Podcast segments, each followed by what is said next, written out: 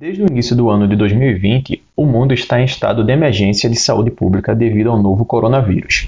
O vírus trouxe consigo uma crise sanitária inimaginável. Crise esta que vem mostrando que o fator desigualdade social decide quem vive e quem morre. Soma-se a isto o uso de dispositivos de monitoramento que têm a finalidade de gerir a vida e a morte das pessoas durante a pandemia. Para discutir e tentar entender este cenário no qual estamos vivendo, conversamos com o professor Cássio Augusto, da Universidade Federal de São Paulo. Aqui quem fala é João e este é o 1049. Próxima, estação, próxima estação, próxima, próxima estação. Liberdade, liberdade, liberdade. Então, muito bem-vindo, Cássio, ao nosso podcast, o 1049. É um prazer te receber aqui. Assim, antes da gente começar a nossa conversa, é, tu podia se apresentar, dizer quem é a Cássio na noite?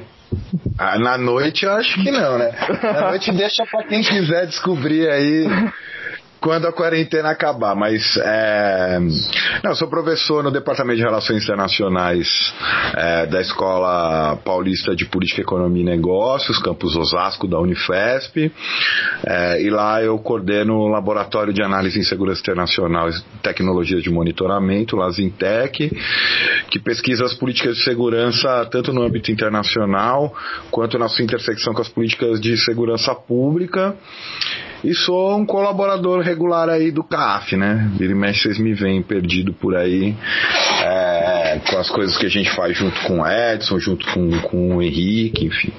Acho que é isso. É, a gente conhece lá do CAF, tá sempre transitando por lá e tal, gente, e vamos tacando alguns projetos juntos. Isso. Então, no, primeiro momento, assim, antes da gente falar necessariamente da relação entre a Covid-19 e a ideia de monitoramento, eu queria conversar um pouco sobre um conceito que eu acredito que está relacionado a isso, Covid-19 e monitoramento, que seria, no caso, a democracia securitária. É, tu poderia explicar para a gente o que caracteriza essa democracia securitária e qual é o papel das tecnologias de monitoramento nela?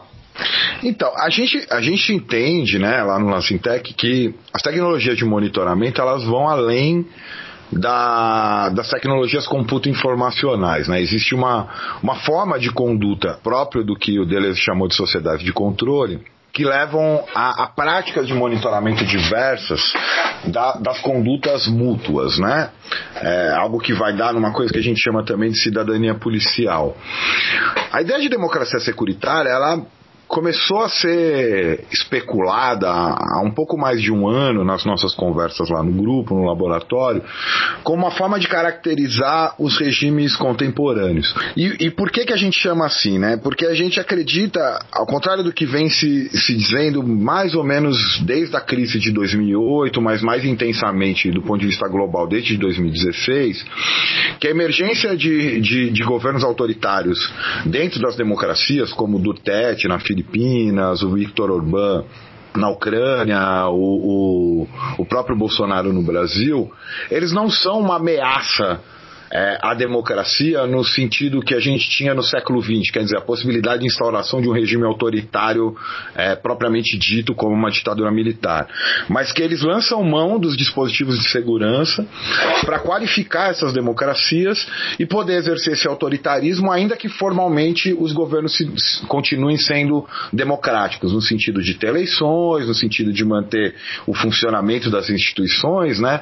É, então na verdade, democracia securitária é uma hipótese que a gente está buscando demonstrar, e aí esse projeto de pesquisa vai pelo menos até é, 2022, como caracterização desses regimes autoritários no século XXI.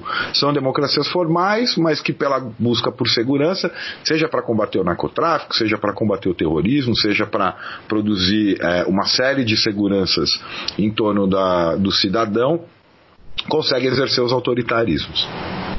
Tá, então assim, a democracia securitária então, vamos trazer a ideia de que seria então um governo até então democrático, colocando entre aspas, que busca um inimigo, define um inimigo para em troca colocar essas políticas de monitoramento e vamos dizer até ser, seriam autoritárias debaixo de um guarda-chuva democrático? É, é, é, quase isso.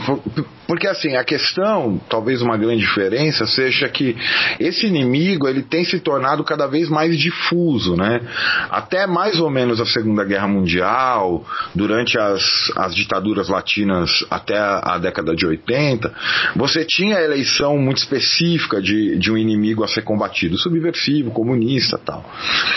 A gente pensa que dos anos 80, 90 para cá, e aí isso incide tanto em governos mais progressistas ou menos progressistas, mais à esquerda ou mais à direita, as políticas de segurança tomaram uma centralidade tal nas políticas de Estado que a disseminação dessas políticas de segurança faz com que o autoritarismo conviva muito bem com o regime democrático. Então, sei lá, uma das primeiras reações é estão ligadas ao combate ao tráfico a partir dos anos 80. Então você vai ter uma série de acordos multilaterais que vão criar é, planos como o Plano Colômbia entre os Estados Unidos e, e o governo colombiano para combater o tráfico de drogas lá, todas as políticas de acesso na fronteira é, estadunidense e mexicana também por conta do narcotráfico, o próprio combate ao narcotráfico no México, a partir de 2007, a, a, a iniciativa Mérida, ou aqui no Brasil, as políticas de pacificação de favelas, é, os grandes programas de combate ao crime, né, desde os, do, do, do, surgimento da ideia de que existe um problema crônico de criminalidade na, na, nas, nas grandes cidades como São Paulo e Rio, lá nos anos 90, até a última proposta de lei anticrime do já ex-ministro Sérgio Moro, tudo isso é um conjunto de políticas em torno da ideia de produção da segurança que permite o exercício dos autoritarismos sem necessariamente alterar formalmente o regime político que, que, que, que caracteriza esse Estado, ou seja, sem deixar de qualificá-los como democráticos. O que acontece é que, de uns tempos para cá, a gente tem visto uma intensificação dessas políticas e, e uma indistinção na, na, na, capacidade dela de atingir. Não é que ela atinge todo mundo de uma maneira igual, mas ela cria gradações onde, por exemplo, políticas de cerceamento de uma, de uma favela é, vão lançar mão de dispositivos de monitoramento que são análogos e aplicados de forma diferenciadas dentro de um condomínio fechado. Quer dizer, as tecnologias políticas são as mesmas, né? O objetivo é sempre o mesmo, que é produzir mais segurança, que é impedir que a, segura, que, que, que a sensação de insegurança corra, mas no meio disso ela produz o controle diferencial das populações. E aí o recorte é, é, de classe é bastante importante. Uhum. É, foi tu falasse dos ministros Sérgio Moro e tal, assim, a gente aqui no Brasil vem vivendo desde 2008 o processo de impeachment de Dilma, toda aquela questão Lava Jato e tal, é um brilhantismo do judiciário aqui uhum. dentro. Aqui dentro do Brasil a gente pode dizer que, que o, o judiciário ele é como um alicerce dessa democracia securitária que a gente está vivendo. Ah, então, boa pergunta que me fez lembrar uma coisa importante. Né? Nesse, nessa operação da máquina burocrática do Estado, isso não diz respeito só a ela, mas principalmente a ela, dois, dois elementos são importantes é, na, na operacionalização dessa democracia securitária, que é a hiperativação do judiciário, então há uma superjudicialização da política, e isso é, é bastante preocupante, porque mesmo os grupos de oposição é, lidam cada vez mais com os dispositivos jurídicos e cada vez menos com pressão política propriamente dita, né, e o uso indiscriminado das Forças Armadas em, em, em, em assuntos civis, vamos dizer assim. Né. É, a gente pode ver que no Brasil, pelo menos desde os anos 90, o uso das GLOs, né, a garantia de lei e ordem, que é uma declaração que pode ser feita pelo Poder é, Federal, ele vem sendo regular, ele se intensificou com os mega eventos, né? Olimpíada, Copa, a repressão a junho de 2013, e agora ele praticamente se naturalizou, porque é, a partir de 2004, se eu não me engano, é criada uma Força Nacional de Segurança ligada especificamente é, é, ao governo federal, e já um pouco antes até do, do governo Bolsonaro, já no governo é, é, de transição, digamos assim, do Michel Temer, você tem a unificação de, da, da, do Ministério da Justiça com o que seria o Ministério de Segurança Pública, que inclusive tem um problema aí constitucional, porque segurança pública é constitucionalmente assunto dos governos estaduais, mas de qualquer maneira isso passou. É, e aí quando você chega numa figura como a do Sérgio Moro, a Câmara já está posta para que tudo se torne um problema meramente jurídico e que deve ser combatido com as forças de segurança. Então, judiciário e forças repressivas, vamos dizer assim, atuam em conjunto na, na expansão dessa democracia securitária. Isso leva a uma coisa importante que é não, não, não, chega a ser uma discussão meramente conceitual, mas assim, é, isso contradiz o que sempre se disse desde os anos 90 sobre o que é a racionalidade neoliberal, né? De que ela seria um recuo do Estado.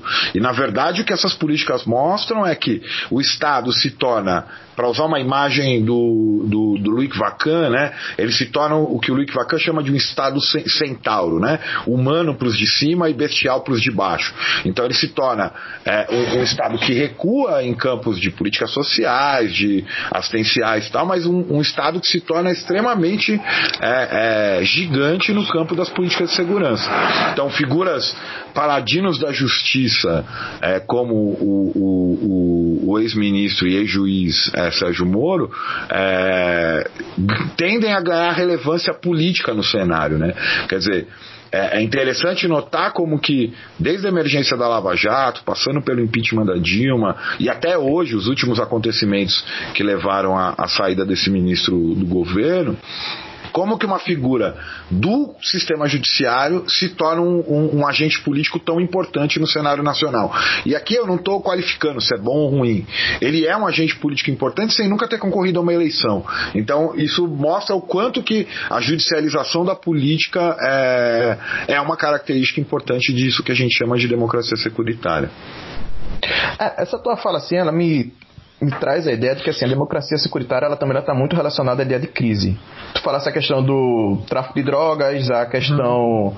de imigração dos, dos mexicanos para os Estados Unidos. Aqui no Brasil, esse caso da corrupção que acabou alçando o judiciário esse brilhantismo. Aí eu me lembro de uma citação de Foucault que tu colocasse num texto teu chamado Crise e Intervenção no Brasil: Modos de Governo, Democracia Securitária e a Letalidade, onde Foucault fala que a lei nasce das cidades incendiadas, das terras devastadas, ela nasce como os famosos inocentes que agonizam no dia que está amanhecendo. A lei não é pacificação, pois sob a lei a guerra continua a fazer estragos no interior de todos os mecanismos de poder. Assim, a gente pode dizer que os momentos de crise eles dão forma à democracia securitária, e nesse momento, tu acha que a Covid está caracterizando um novo estágio dessa democracia securitária? Não, assim, a crise ela é fundamental. E na verdade, é, a gente pode pensar que a crise se tornou a própria forma de governo. Né? É, uma crise sucede a outra, né? isso desde as crises do começo dos anos 70, que coincidem com a emergência do que a gente chama de neoliberalismo, né? até as mais recentes, eu diria que, para a gente, a mais marcante é a crise de 2008, que de lá para cá de crise em crise, é, há uma expansão desses dispositivos de segurança, né, uma expansão dessa ativação do dispositivo de monitoramento. E sempre em nome de controlar a crise, de atravessar a crise, você é, é, impõe medidas excepcionais. Né? Então, a ideia de crise é importante, não mais numa chave que ela tinha até mais ou menos anos 70. Né? A crise era um episódio no qual as pessoas capacitadas para isso tomavam a frente, criavam um plano de superação dessa crise e de repente a gente vivia um, um período sei lá, de 20, 30 anos sem crise até que a, própria, a próxima crise se colocasse. Hoje em dia, a crise, ela, uma crise sucede a outra e a gente vive esse governo de crise. E essa coisa do Foucault é interessante para mostrar como que a lei, ao contrário do que se espera o pensamento jurídico, ela não é a pacificação das relações, ela é a inscrição de quem vence essa guerra da crise. Nesse sentido, né, há inclusive assim, no, no Vigiar por isso, se eu não me engano, tem um, uma frase muito interessante do Foucault que ele diz assim que o, o Código Penal é, é, escrito com sangue ainda não seco das batalhas, né? Quer dizer, é, é, o que escreve a lei é, é, é, o grupo social vitorioso dentro de um, de, um, de, um, de, um, de um embate que é reinscrito dentro do governo. Né? Então, por exemplo, a política de segurança, a política de encarceramento, a polícia, ela nada mais é do que o grupo armado que garante é, a continuidade de uma determinada ordem instaurada por uma disputa. Então, se a gente pensa no que está acontecendo agora com o que se chama de crise sanitária, a gente está chamando de crise é, sanitário-securitária, né? Eu não acho que e é, é, difícil a gente especular, a gente está no meio da coisa, né? Mas até então não me parece que algo novo vai se instaurar. Me parece que o que o que se abre com a Covid-19, com as políticas de combate à pandemia, é uma intensificação de mecanismos de segurança que já estavam aí. Né? É, recentemente, conversando sobre isso, eu lembrei do caso de uma amiga brasileira que mora em Barcelona e ela divide apartamento com mais outras duas amigas. Né? Ela brasileira, uma marroquina e uma francesa. E ela me contou que elas estavam bastante é, incomodadas com a francesa porque a francesa não estava muito respeitando o isolamento social. Ela saía quase todo dia de casa e elas estavam com medo de que isso levasse elas a contaminar também e tal. Só que a Espanha, isso ela me contou tem três, quatro semanas, né? Já estava numa quarentena dura, inclusive com as forças de segurança garantindo isso na rua. E que a francesa saiu várias vezes e que ela nunca foi incomodada pelas forças policiais. A única vez que a marroquina saiu de casa ela foi enquadrada, ela tomou uma batida da polícia. Então, o que a gente consegue perceber com essa breve história é que os mecanismos de, de, de segregação próprios dessas forças de segurança, eles continuam operando como eles operavam antes, né? com, com a mesma seletividade de antes, contra negros, pobres, imigrantes, enfim, né? as populações já tidas como alvo dessa, dessas políticas. No entanto, o combate ao vírus cria um, um, um, argumento de consenso muito mais preocupante, porque é, se antes uma pessoa era virtualmente perigosa por alguma característica que se encontrava nela, agora com esse vírus invisível, essa virtualidade do perigo está posto para qualquer um. Então, empoderados pelo, pelo, pelo discurso médico sanitário, as forças de segurança vão poder fazer o que quiserem, né? E aí operar tanto controles muito sutis, como a gente viu na China, na Coreia do Sul, na Coreia do Norte, onde se é, invade é, é, com, com a anuência da lei é, os celulares das pessoas para para poder monitorar o, o trânsito delas e a possível contaminação, né, o, o, a conduta delas a partir dos cartões de crédito. Então, o que me parece, e aí depois, se a gente pensar num, numa situação é, como a do Brasil, é que esses controles vão se intensificar com a emergência e a urgência colocada pelo combate ao vírus. E o que me preocupa é Será que eles vão recuar depois que isso passar? Se é que isso vai passar? Né? Então acho que o, que o que acaba se colocando é isso. A, é, se a crise já era um modo de governo, você tem com a crise pandêmica uma espécie de tempestade perfeita para a expansão desses controles. É, agora sim, é, partindo para um, um outro ponto dessa dessa crise, que a gente tem aqui é a questão também da desigualdade, né? A gente vê essa uhum. diferença de tratamento, como citou no caso do exemplo da, da sua amiga, da imigrante, que foi enquadrada por, possivelmente por ser imigrante em um país europeu, ter sido enquadrada enquanto a, a europeia não. Uhum. Aqui a gente, no Brasil a gente tem que, essa crise do coronavírus, ela tá com pesos diferentes nas diferentes camadas sociais no caso, assim, a população preta e pobre é que está mais sofrendo por causa do coronavírus. Ah, por exemplo, no bairro do Morumbi, a gente teve 296 casos confirmados da Covid-19 e teve 7 mortes. Uhum. Enquanto Brasilândia, que é um bairro da periferia aqui de São Paulo, eles tiveram 88 casos confirmados, mas 33 mortes. Em paralelo, a gente também tem lido notícias de que, a mando do governo estadual, tanto aqui em São Paulo, no Rio de Janeiro, é, os, cemitérios, os, os, cemitérios já estão abrindo novas covas. A gente tem visto vídeos e matérias onde as retroescavadeiras já estão abrindo covas, covas para receber as pessoas que virão a morrer dessa coronavírus 19, que em sua maioria, segundo esses dados, serão pessoas pretas e pobres. Então, assim, a gente com isso pode dizer que os mecanismos de violência, perdão, de vigilância da democracia securitária durante a Covid-19 estão aperfeiçoando a gestão das mortes das pessoas que são consideradas descartáveis pelo capitalismo? Eu acho que sim. Eu acho que e aí, assim, tem um, uma série de pressupostos que precisam ser derrubados em torno do que vem sendo dito sobre a própria pandemia e, a, especificamente no Brasil, a epidemia. O primeiro deles é assim, é a ideia de que o vírus atinge todo mundo.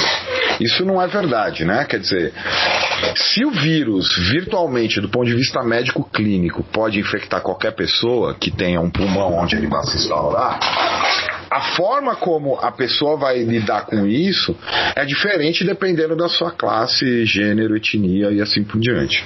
Então, essa ideia de que o vírus atinge a todos, essa, essa solidariedade hipócrita que aparece nos, nos jornais, né, na, na, nas propagandas, ah, temos que estar todos juntos, é, isso vai passar, tal, isso é, um, é, uma, é uma grande mentira que tem se contado. Né? Até porque se de fato houvesse um, um impulso de solidariedade é, societário de toda a sociedade em torno disso, uma das primeiras coisas que deveria ser feita era suspender o pagamento de todo tipo de serviço público.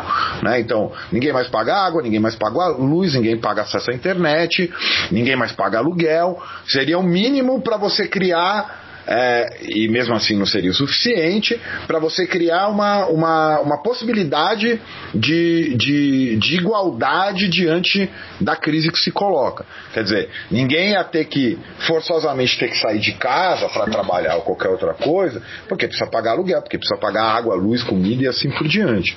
Então, primeira coisa para se notar nisso é o efeito do vírus não atinge a todos de maneira igual. Segundo, essa solidariedade hipócrita que nem aventa essa possibilidade de suspensão. Isso porque, assim, em alguns países isso aconteceu.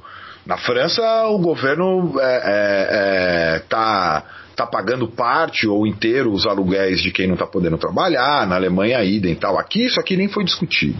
Né? A própria, a própria é, o próprio auxílio emergencial, além de todas as dificuldades de ter acesso a ele, né, ele é uma piada, porque ninguém vive com 600 conto por mês. Isso não, não, não é possível, principalmente se você pensa numa família, enfim. É, aí essa solidariedade hipócrita também gera uma espécie de, de, de alento moral para as pessoas. Então, quer dizer que aquela, aquele sujeito que pode dispensar a diarista ou a faxineira da casa dele pagando, ele já acha que está fazendo muita coisa, né? Ou ele doa uma, uma cesta básica aqui e ali. Isso não é solidariedade, isso é caridade. Né? Não estou nem fazendo julgamento moral, acho que, enfim, é o mínimo que dá para se fazer, mas isso, o nome disso não é solidariedade.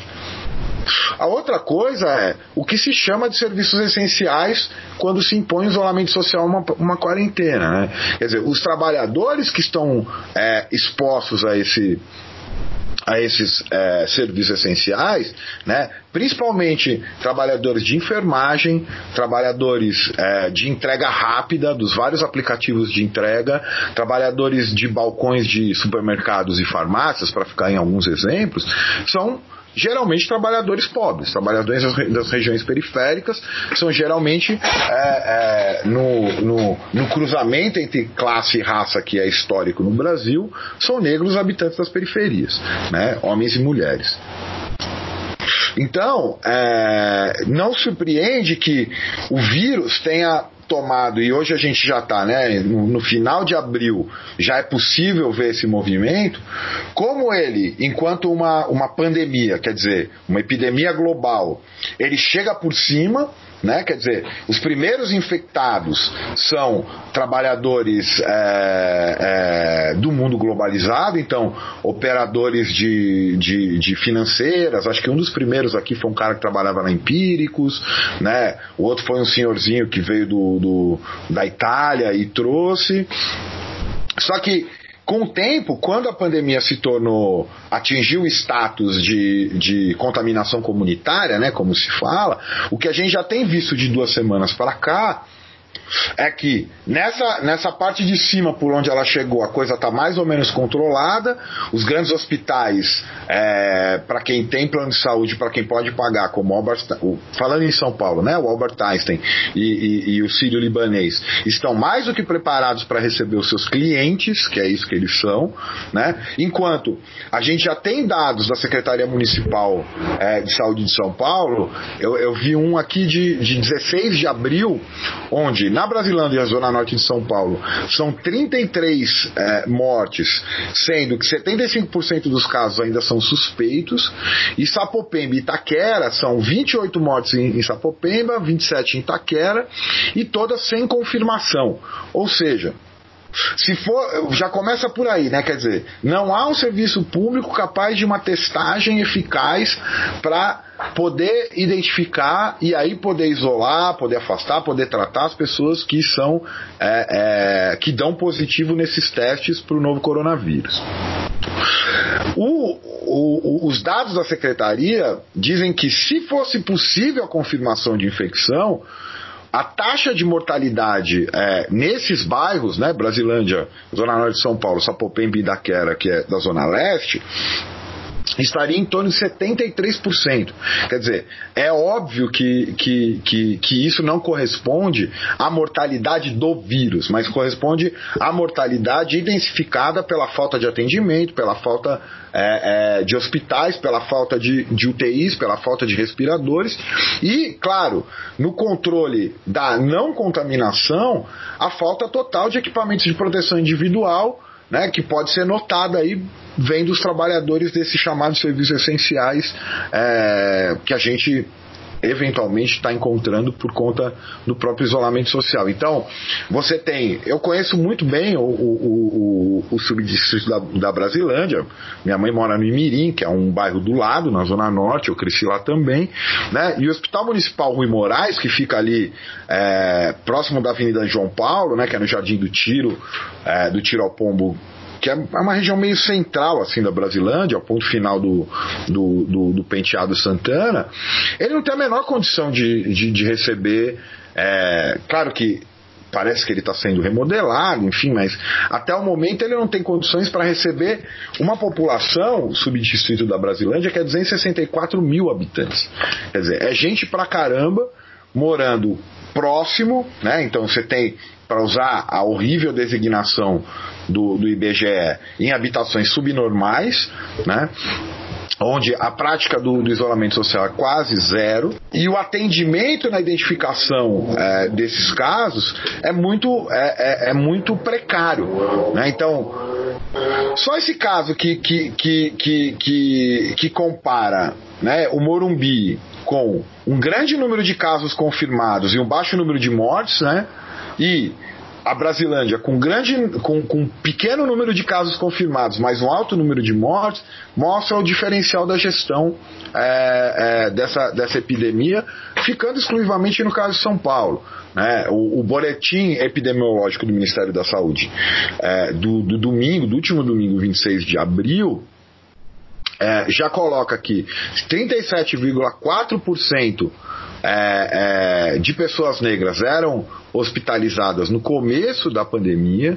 Não, no começo não, nesse momento são 37,4% dos hospitalizados e 45% das mortes. Quer dizer, as pessoas usando a designação do IBGE, que eu acho horrível, que é negros e pardos, né? Eles já são quase metade dos mortos aqui no Brasil. Segundo o boletim epidemiológico do Ministério da Saúde. Quer dizer, é um dado oficial que não considera subnotificação, que não considera as mortes que com certeza virão é, é, por conta de outras complicações, né? Quer dizer, gente que pode ter um AVC, pode ter um infarto e pelo e pelo, pelo pela superativação do sistema público de saúde não vão poder ser atendidos, né? E isso reflete um quadro que já estava colocado, porque segundo é, a Sociedade Brasileira de Médicos de Família e Comunidade, né, 67% da população brasileira que depende exclusivamente do SUS são negros.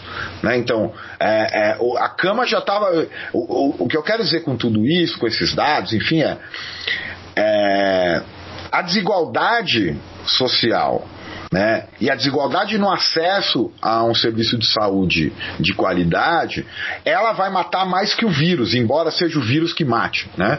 É, e, e, e, coloca essa gestão é, da morte que joga para uma, uma, uma situação é, diferencial de quem pode morrer de quem pode viver. Né? Pouco um dos vários textos que, que, que rodaram aí sobre o, o, novo coronavírus tem um, um texto do, do sociólogo é, camaronês, que é professor na, na África do Sul, na Witwatersrand, né, a Wits University lá da, de Joanesburgo, que é o, o professor Akili Mbembe, ele, ele, foi falar de um, ele fala de um direito universal à respiração. Quer dizer, esse direito a respirar está sendo é, negado aqui, segundo os dados no Brasil. E veja, é muito louco como, segundo o estudo do, do professor da Fiocruz, Marcelo Gomes, né, você teve, do começo da epidemia no Brasil para cá, uma queda de 12% das mortes entre, é, entre brancos e um, e, uma, e, e um aumento de 12,4% das mortes entre os negros. Quer dizer, ao, ao, mesmo tempo que essa chegada por cima faz com que nesse momento da pandemia, 40 dias, da epidemia, 40 e poucos dias de quando começou aqui, as mortes entre os brancos estão baixando por conta desse acesso a, a, a, ao atendimento médico, na mesma proporção a morte entre os negros está subindo. Né? Isso é um balanço é, é, que foi feito no dia, de, no dia 10 de, de, de, abril por esse professor da Fiocruz. Então, é, é evidente que a chegada do, do vírus vai trazer, está trazendo né, uma intensificação dessa morte destinada às pessoas que já eram as pessoas matáveis dentro do, do sistema. E aí tem um negócio interessante para fechar, que é no comecinho da pandemia, da epidemia aqui, eu, eu, a gente, no, no, boletim que a gente vem fazendo lá no Azintec, a gente estava cobrindo é, algumas ações repressivas para garantia da, do isolamento social. E uma delas foi o, desbara, o desbaratino de uma série de bailes funks é, em, em, em, em bairros de periferia de São Paulo. E aí tem uma coisa que é muito cruel nessa gestão, que é o seguinte: o sujeito que mora ali nos bairros pobres, ele está tendo que trabalhar. Então ele está se expondo ao vírus sendo motoqueiro de rap, é, motorista de Uber, é, atendente de padaria, atendente de, de, de supermercado, atendente de, de farmácia. Só que a hora, quer dizer, então, nesse, nesse momento em que ele tem que oferecer o serviço dele, a vida dele não, tá em, não tem problema nenhum. Ele pode trabalhar. Ao passo que, se ele se reúne em algum lugar para diversão ou coisa do tipo, né, aí ele está sendo um agente de, de, de, de, contaminação. Ou seja, fica explícito também que a única coisa que se quer dessas pessoas é que elas trabalhem e nada mais. Né? Eu, eu, eu, eu, vi que essa semana alguns protestos no Chile voltaram a acontecer, porque a pandemia ali caiu como uma luva para o Pinheira acabar com a revolta chilena que estava em curso. E alguns desses grupos da, da chamada primeira linha que estão saindo na rua para protestar estavam usando o seguinte slogan, slogan: se podemos trabalhar, podemos protestar. Né? Então, quer dizer, se o Estado quer que a gente saia para trabalhar, ele que não vem aqui também dizer que a gente não pode mais sair na rua. Claro que isso é de uma crueldade absurda, me parece que, inclusive, é, é, o discurso genocida do Jair Bolsonaro conta com isso, sabe que essas pessoas mais pobres não conseguem ou não podem ou não têm condições para se manter em isolamento social e joga com isso falando que a economia tem que seguir. Então, uma das respostas possíveis para isso seria uma declaração de greve humana, né? nem de greve é, de setor de trabalho, não. Quer dizer assim, bom, se vocês não têm capacidade de garantir os equipamentos de proteção individual para que a gente trabalhe, e se porventura nós formos contaminados, vocês não vão garantir que nós possamos é, ser bem cuidados, poder ter acesso à UTI e tal, então a gente não vai trabalhar. Então não vai ter rap entregando delivery na sua casa porra nenhuma. Entendeu? Acho que isso é uma questão de vida ou morte que está se colocando para essas pessoas que é, até desculpa que eu me exaltei um pouco, mas assim, é desesperador. É desesperador, porque as pessoas são obrigadas a se submeter aos interesses de trabalho, né? É, de, do que se chama aí de que não pode parar, a economia brasileira não pode parar, só que ao mesmo tempo ela, ela, ela não pode é, gozar das outras possibilidades dela não estar tá em quarentena. Isso faz com que, acho que a principal questão a se colocar no meio da pandemia, toda pessoa deveria se colocar é assim: é óbvio que a vida tem que ser defendida. Só que a vida não é um fato biológico. Que vida que quer que se viva? Né? Qual é a vida que quer que se viva? Né? Para essas pessoas, é, eu acho que agora o quadro vai mudar um pouco, né? Sempre lembrando que a gente está falando no final de abril e, e as mortes não param de, de, subir, e mesmo depois de ter atingido passar mais de 5 mil mortes oficiais, o presidente continua falando, e daí, é, talvez esse quadro mude. Mas nesse momento, né, esse discurso que apavora muito uma certa classe média de que é, ela pode morrer, de que o parente dela pode morrer e tal, esse, esse, esse, essa ronda da morte, ela já existia nessas pessoas que agora, infelizmente, está sendo tá se reconfirmando diante da pandemia também. Quer dizer, a gente já, já mudou pela contaminação comunitária o foco de quem o vírus está matando, ou melhor dizendo, de quem não é o vírus que está matando, né? O que está matando é a falta de acesso à UTI, a, a, falta de testagem, a falta de EPI e assim por diante. Enquanto a grande imprensa fica falando de solidariedade, estamos todos no mesmo barco, tal. Não, não estamos no mesmo barco. Né? né? Essa, essa pandemia já está matando e infelizmente vai matar mais negros e pobres no Brasil, como foi, enfim, nas outras pandemias que a gente viveu no começo do século XX, como é na política de segurança é, desse país.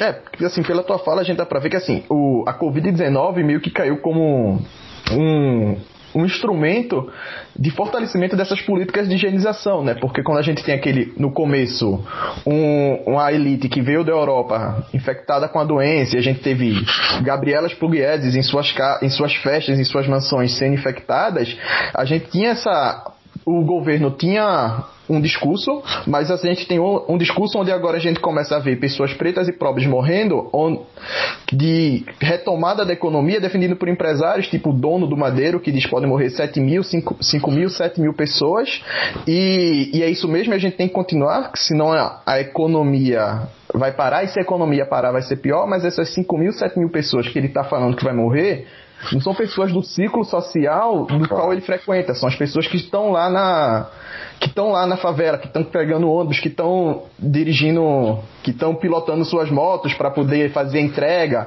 para o pessoal que mora em apartamento de classe média. Então acho que assim essa fala essa a gestão da morte que está sendo feita do coronavírus também acho que ela tem esse viés higienizador quando a gente vê que o, o governo ele está cavando cavando covas já para esperar essas pessoas. Não, a própria, a própria, a própria abertura de covas, para a gente ficar só em, em, em, fato mesmo, em dado, né? Quais foram os dois primeiros é, cemitérios a terem as covas abertas? São Luís, que é extremo zona sul, né? Cemitério São Luís, que foi é, é, acho que veio ao conhecimento do grande público no, no, no, Brasil com a música do Racionais, né? Cemitério São Luís aqui jaz, né? É, no Fórmula Mágica da Paz, e o cemitério de Vila Formosa, extremo Zona Leste. Então, quer dizer, inclusive a abertura de covas tem, estão, está acontecendo nos lugares onde o governo já prevê que vai ter o maior número de mortes. Senão eles iam estar abrindo cemitério, iam estar abrindo cova no Araçá né? Ali na perto da Paulista.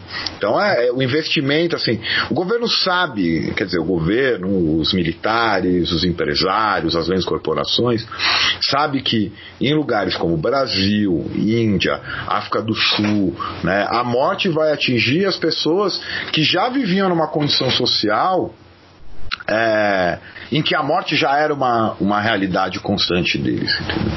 E só que vai matar em maior número, vai matar em, em escala maior, né? mas que por exemplo, se a gente. Se é, se, porque pouco se sabe também, né? Quer dizer, os próprios biólogos, virólogos, epidemiologistas, eles admitem o tempo todo que eles ainda estão descobrindo qual é o comportamento desse vírus. Eles ainda estão vendo se, se, por exemplo, a gente não vai viver ondas sazonais desse distanciamento social. Quer dizer, é, isso pode acontecer mais de uma vez em, em menores escalas de tempo. Só que considerando o que se sabe até o momento, né? É, embora ele tenha uma taxa de letalidade ali em torno dos 10%, se você tem testagem, se você tem equipamento de proteção individual, se você tem possibilidade de receber as pessoas para ficar uma ou duas semanas numa UTI à base de respiradores, é possível que as pessoas não morram. Só que não tem isso para todo mundo. E aí, assim, a explicitação de que no capitalismo contemporâneo, isso é uma novidade, até os anos 70, o capitalismo precisava mais ou menos de todo mundo para produzir. No contemporâneo, existe uma parte da população que é descartável, que ela pode morrer. E que talvez seja até bom, né? Pra, bom para eles, né? Sim. No sentido de que vai desonerar uma série de, de, de, de, de setores aí da, da assistência social, da previdência social e assim por diante.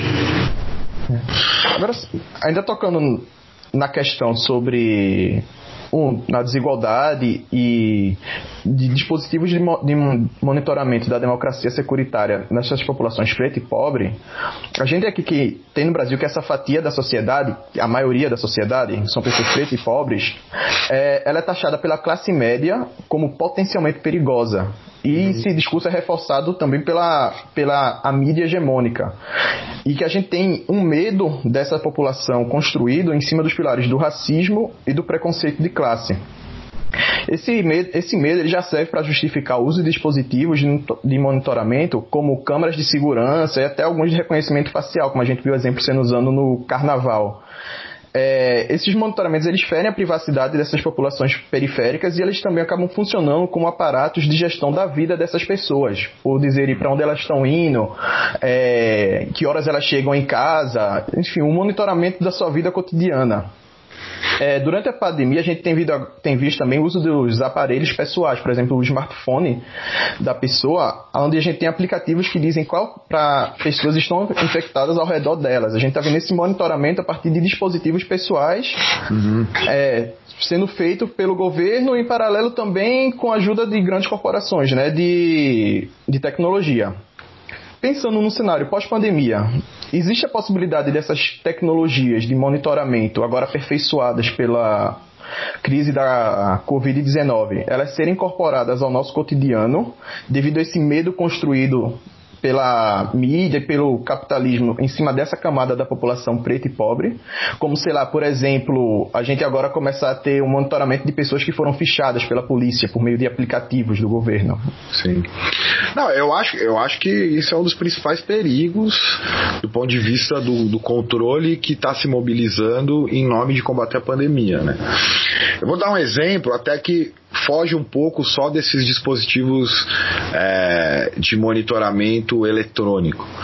É, com a, a, pressão por uma renda emergencial, principalmente para os chamados trabalhadores autônomos, né, que na verdade são os trabalhadores precarizados, você teve a bancarização de cerca de é, acho que foram 30 milhões de pessoas que simplesmente não tinham conta no banco e elas passaram a ter ou tiveram que abrir para poder receber esse aspas benefício. Então, as medidas emergenciais são tomadas, né, por exemplo, coloca uma grande população que estava fora do, desse, desse, sistema bancário, hoje sob controle desses bancos. Quer dizer, esses bancos vão passar a saber quem são essas pessoas, o que, que elas consomem, se elas são ou não é, é, virtuais clientes daqui para frente ou não. Né? E aí você soma isso a todo tipo de é, aplicativo que passou a se usar, por exemplo, para trabalho em home office. Né? Eu sempre falo para as pessoas assim, para elas contarem quantos novos aplicativos elas autorizaram acesso ao microfone e à câmera do seu smartphone e do seu, e do seu laptop. Então, isso, isso vai levar um conjunto de dados para essas corporações, e aí a gente está falando não só de controle estatal, a gente está falando de capacidade de controle de grandes corporações como Google, Facebook, é, é, enfim, Instagram, Twitter, tudo essa coisa, é, como elas nunca tiveram antes. Né? Assim, é uma expansão gigantesca do que alguns autores chamam de capitalismo de vigilância, né, ou de, de capitalismo algorítmico, é, que vai poder ser usado também para o exemplo que você colocou, é, para identificar setores tidos como perigosos da população, né? pessoas que, por exemplo, passaram pelo sistema é, judiciário, cumpriram pena como, como, como presidiários, e ainda que eles já tenham quitado, entre aspas, essa dívida com a justiça, eles estariam é, monitorados no, na, nas condutas dele, como pode assim ampliar para lugares onde ela ainda não tinha chegado, né? Quer dizer,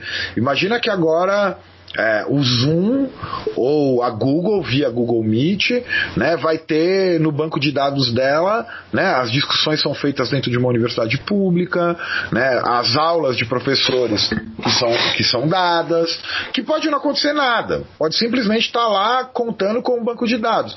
Só que se alguma coisa ali é dita e vai ao encontro do interesse dessa empresa ou vai contra o interesse dessa empresa, ela pode acionar. Né? Quer dizer, é, to, as aulas estarão monitoradas, as reuniões de departamento estarão de, monitoradas, os celulares das pessoas estarão monitorados, e aí você pode ter desde ações que invadam as liberdades civis e a privacidade das pessoas, até coisas como espionagem, é, roubo de patente, é, é, ferimento de liberdade de cátedra, quer dizer, a, a, a virtualidade de, de, de invasão das liberdades civis por essas grandes corporações, a partir do que é acionado pelo, em nome do combate à pandemia, é gigantesco.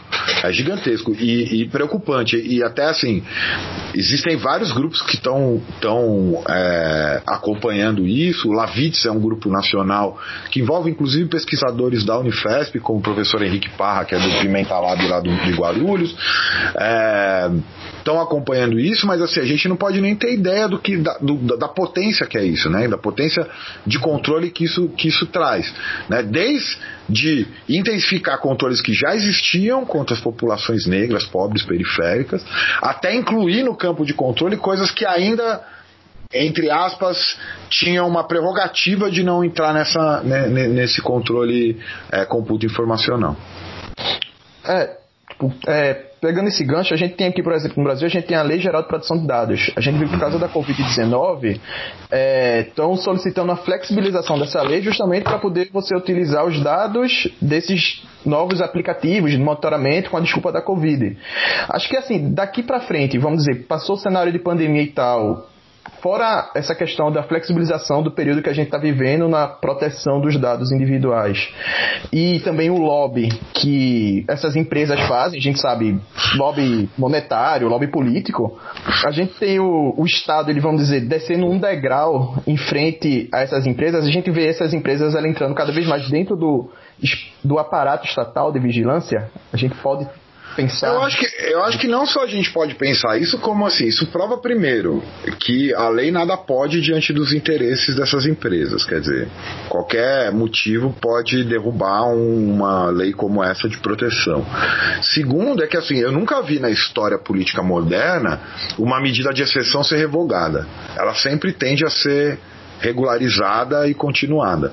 Recentemente, por exemplo, você teve desde os atentados de 2015, é, acho que foi o Bataclan 2015, enfim, os atentados regulares do, do do Daesh é, em território francês em Paris, você teve uma série de medidas de exceção que foram é, é, promulgadas em nome do combate ao terrorismo. Quando e elas duraram até 2017. Quando Macron assume, ele faz uma nova lei antiterrorismo francesa e todas essas leis de exceção entraram dentro é, da, da, da nova lei antiterrorismo. A tendência com esse tipo de flexibilização é ficar. É ficar, inclusive, ser regulamentada, porque Primeiro que assim, é muito difícil a gente falar em quando isso passar. Né? Eu acho que existe também um pensamento que deve ser combatido entre a gente, que é assim, pronto, isso já aconteceu. Não existe mais pós-pandemia. Existe o mundo que está sendo vivido a partir da pandemia. Então porque uhum. fica difícil a gente pensar em mundo pós-pandemia se eu pegar isso e morrer.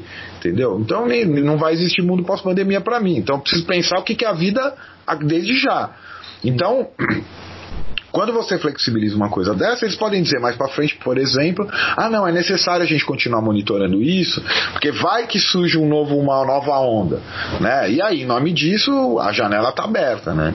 Isso é, é, é, infelizmente me parece uma coisa posta. E é louco, assim, não é querer fazer discurso pessimista, distópico, não, mas no começo, logo que a pandemia apareceu, acho que foi 13 de março a declaração pela OMS, né, que é pandemia é o nome político-social que se dá a uma situação de epidemia globalizada, né, generalizada no mundo inteiro. É, muita gente falou até com certa razão, né, que a situação poderia nos levar a refletir sobre a loucura do mundo que a gente vive, essa hiperprodução, as grandes cidades aglomeradas, né, essa, essa incapacidade do capitalismo de parar, né? Sempre que se falava em parar o capitalismo, em mudar o capitalismo, falava, ah, não, é impossível e tal. De repente, uma parte considerável desse capitalismo foi obrigada a parar pela emergência do vírus. Mas é impressionante a plasticidade dos controles securitários que garantem o funcionamento do capitalismo, deles se remodelarem e aí, bom, enfim, tem um pouco mais de um mês que a gente está numa situação pandêmica no planeta e está tudo dominado, né? Quer dizer, não, não existe nenhum nenhuma, em nenhum momento está se puxando em, em, termos mais amplos, né? O que nós devemos rever da forma de vida que nós tínhamos até a chegada da pandemia, que faria com que a vida não fosse tão terrível diante de, um, de uma situação como essa. Muito pelo contrário, só se fala em mais controle, se fala em fechamento de fronteiras, se fala em criação de, de passaportes imunitários, né? quer dizer, pessoas que estariam imunizadas poderiam circular, as que não estariam não circulariam. Então, eu gostaria de ter uma leitura um pouco mais, digamos assim, otimista, mas é quase impossível, porque é isso, a gente vê que a pandemia chega, cria-se uma comoção, a classe média se entrega à caridade, os pobres vão morrer e ocupar aquelas inúmeras valas que parecem um filme de terror, aquelas imagens de valas sendo abertas, e uma hora alguém vai falar, bom, passou, e a vida segue como ela sempre seguiu e não se questiona né? É, como que o sistema público de saúde não estava preparado para uma coisa dessa? Como que a própria é, hipercirculação e hiperaglomeração em grandes cidades favorecem a expansão de uma doença como essa?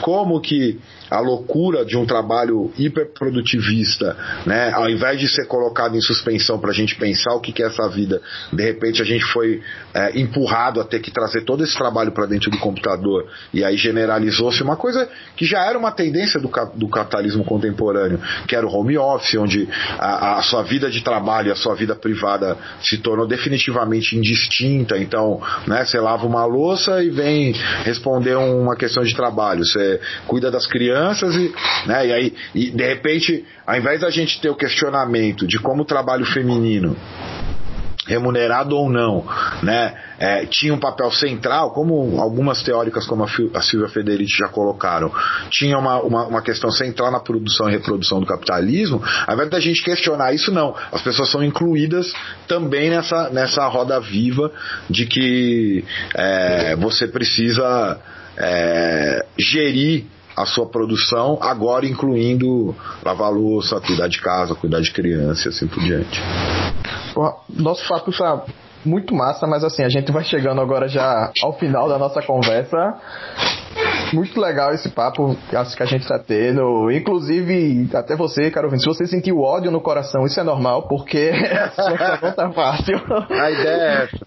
A ideia é essa. Se você está sentindo ódio no seu coração do governo e do sistema, acho que a gente está chegando lá. A gente está atingindo nosso objetivo. É, tu tem esse projeto massa que é o Lazintec. É. Tu poderia falar um pouquinho com ele, sobre ele? Pro pessoal que está escutando. O Lacitec, é, é, é, assim que eu entrei lá como professor na, na, nas relações internacionais da, da Unifesp, é, eu queria montar, enfim, um, um, um, grupo de pesquisa que não fosse só um grupo de pesquisa, que fosse um grupo de pesquisa e também um grupo capaz de, de produzir extensão. Eu gosto muito de fazer extensão, seja extensão no sentido de vulgarização do, dos resultados de pesquisa para uma população para além dos muros da universidade, seja é, para intervenção mesmo trabalhando junto aos movimentos sociais, as pessoas diretamente atingidas pelas políticas de segurança. Então o que o Logitech faz é acompanhar essas políticas de segurança, né, do ponto de vista da pesquisa, quer dizer, tentar quantificar, qualificar, analisar, analisar criticamente e fazer com que esse conhecimento possa ser utilizado pelas pessoas, especialmente pelas pessoas que são alvos dessa política de segurança. Então a gente tem lá estudante de graduação, tem estudante de pós de outros lugares também, né? A gente está sempre trocando com vários parceiros é, dentro e fora da Unifesp. A gente ainda é novinho, a gente foi criado em abril de 2019, estamos né? aí com um ano de, de, de funcionamento. No momento a gente está produzindo esse boletim da pandemia, segurança e pandemia, a gente tem acompanhado, tentado acompanhar via imprensa o mundo inteiro, mas com atenção especial ao Brasil, sobre quais políticas de segurança estão se expandindo sob o pretexto de combater é, o, o novo coronavírus. E vira e mexe a gente faz mesa, faz debates em, em outros lugares, é, mantém o um site aí, depois dá para deixar é, para quem quiser acessar. E é isso, a gente faz esse trabalho ali dentro da universidade numa concepção que é muito cara para mim e para todos os, os, os, pesquisadores do Lazintec de que a gente está numa universidade pública, né? Quer dizer, não só estatal, não é só porque o Estado banca a gente, não, porque quem banca a gente são os cidadãos. Então a gente tem a obrigação de, de informar os cidadãos o que está sendo feito com, com o dinheiro deles dentro da universidade e eles têm o direito de é, se beneficiarem disso, né? Seja do ponto de vista das informações, seja do ponto de vista da crítica. O papel do Lazindec é um pouco esse. Massa. É, a gente pode deixar na descrição aqui do do episódio, a gente deixar o, o, link lá do blog de vocês, do Lazintec, né? Lazintec.milharal. A gente deixa aqui para quem quiser acessar e conhecer esse trabalho. E lá ver os boletins também, a gente está soltando toda semana. Tem semana que atrasa um dia ou dois, mas toda semana sai um relatório sobre as políticas de segurança durante a pandemia. Isso deve durar pelo menos até agosto. Massa. E agora, por fim, para a gente encerrar de vez, tu teria alguma, indica alguma indicação? Pode ser qualquer coisa, um livro, uma série, um filme, algum para nossos, para nossas e nossos ouvintes que estão de quarentena? Cara, eu, eu, acho que assim, uma série que é do ano passado e que tem tudo a ver com o que a gente conversou aqui, é uma série da BBC Londrina em parceria com a HBO, chama Years and Years, né? Uma série meio distópica de 20 anos para frente, não é um futuro muito lá, lá na frente. Uma série do Russell Davis, estreou em junho de 2019 é, na HBO gringa, acho que está no Brasil também já, já desde aí. E ela mostra um pouco uma Londres onde esses dispositivos de monitoramento se generalizaram a ponto de o Estado criar barreiras dentro de bairros em Manchester para as pessoas não passarem de um lugar para outro. E desde que começou a história da pandemia, eu falei, nossa, é a realização total do controle do Years and Years. E acho que uma outra coisa legal para se ver também, tem um site, cara, que é de um grupo anônimo, que eu não sei muito de onde que é, que chama Facção Fictícia. Tá no No Blogs. E eles têm acompanhado ações no mundo inteiro de grupos anarquistas com é, movimentos de solidariedade dentro da, da pandemia. Eles estão soltando um, um, uns PDFs sobre o que tem sido feito nos Estados Unidos, na Itália, no Brasil, é, na. Acho que é Itália, Brasil, Espanha, França Chile, é, Uruguai, né? Porque a despeito de tudo isso que aparece na grande mídia, existe um, um movimento de solidariedade mútua entre os de baixo muito ativado por conta disso da pandemia, que vai desde é, movimentos para não pagar o aluguel, por conta do que a pandemia tem tirado as pessoas dos seus trabalhos, movimentos de não pagamento de, de serviços estatais, é, distribuição de, de kits com comida e material de higiene para as pessoas mais pobres, para os presidiários, enfim. Então acho que vale a pena também procurar na internet acompanhar esses movimentos.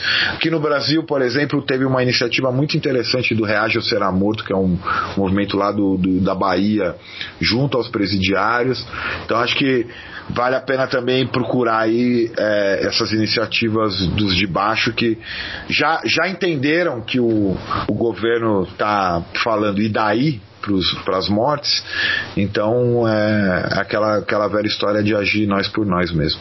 Pessoal, esse foi o nosso camarada Alcácio Augusto. Obrigado a todo mundo que acompanhou mais esse episódio. Um cheiro para vocês e lavem as mãos. Falou!